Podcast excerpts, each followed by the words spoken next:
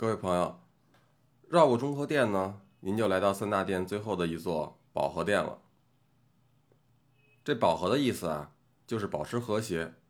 您看这三大殿的名字啊，每个里边呢都有一个和谐的“和”字儿。那么这跟我们现在提的构建和谐社会意思倒还真差不多呢。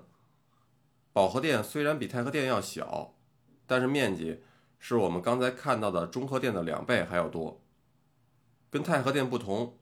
这保和殿在建造的时候用了一种特殊的方法，那就是在辽金时代建造庙宇时常用的简柱造法。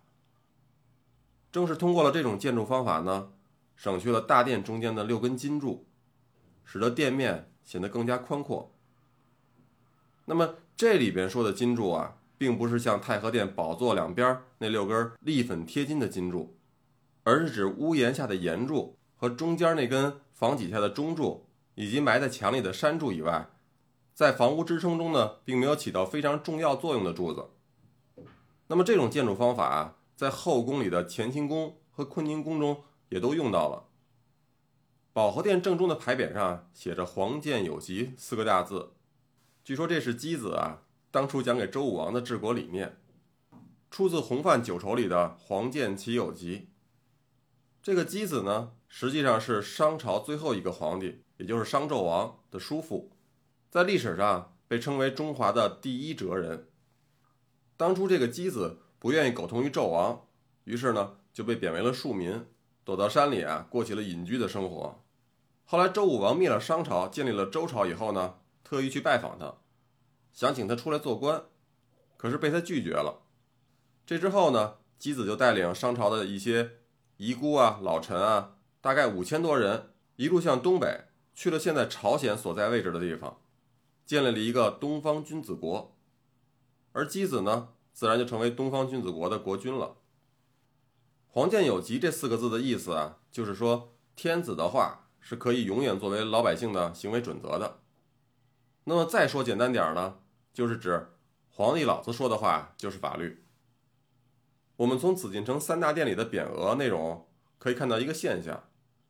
从太和殿的见吉随由，到中和殿的允直绝中，再到这儿的黄建有吉，那么越是接近于后宫呢，这匾上写的话也就越真实，不是那么装了。那保和殿的作用呢，主要有以下三个：第一个呢，是把这里啊用来当做宴请蒙古、新疆或者其他外藩使者的地方；第二个就是在公主下嫁的时候。会在这里宴请驸马和三品以上的官员。说俗了，这保和殿其实就是一个大宴会厅。不过，这第三个作用就跟治国有关系了，因为这里啊是科举考试中最高级别殿试的考场。其实呢，这个最早的殿试并不是在这里，而是在承天门外。不过到了清朝顺治年的时候呢，就给挪到了这个太和殿外的单壁之上了。直到清朝的乾隆年开始，才把殿试呢搬到了保和殿。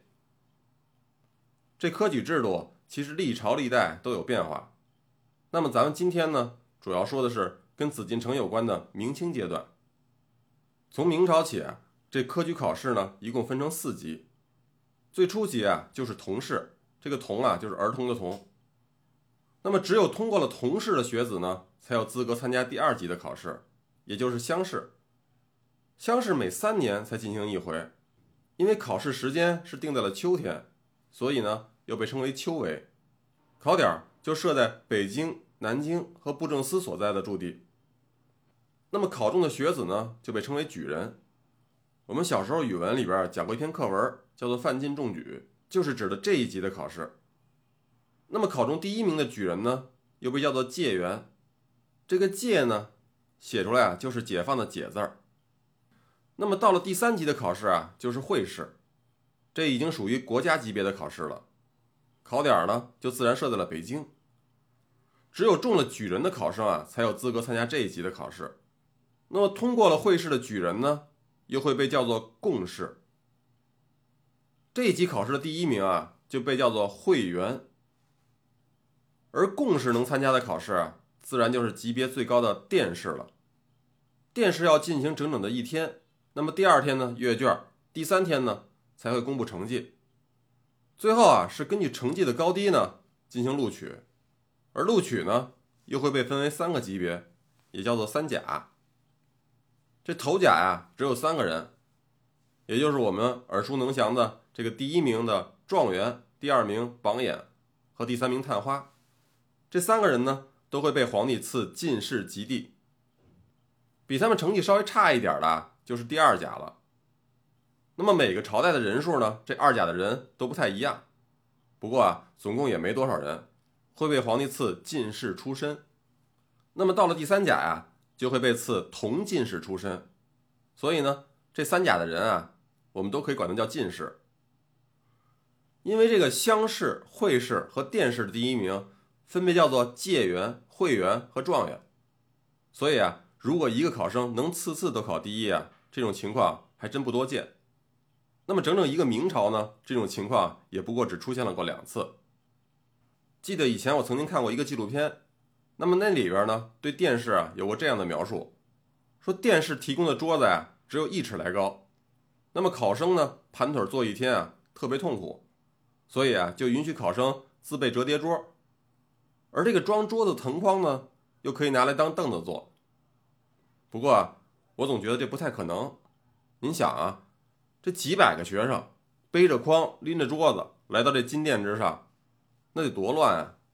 让皇上一看，这底下成了自由市场了，成何体统呢？所以啊，我想这国家最高级别的考试应该还是会有统一布置考场的安排。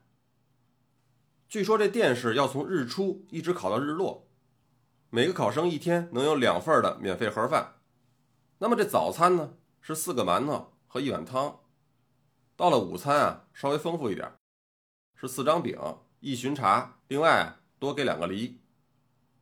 虽然伙食标准差了点儿，不过其实这对考生啊是挺有好处的。您想啊，这如果大鱼大肉的，那血液都跑胃里消化去了，这脑子估计就没那么好使了。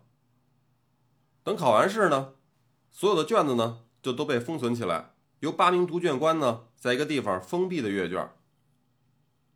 那么程序是这样的，每个阅卷官呢都会在自己比较满意的卷子上画圈儿，等到最后啊，根据这个卷子上画圈的多少来进行排名，把这个圈最多的这个十名的卷子呢再交给皇帝钦点。不过啊，这最终的名次也不全是按照学识的高低来决定的。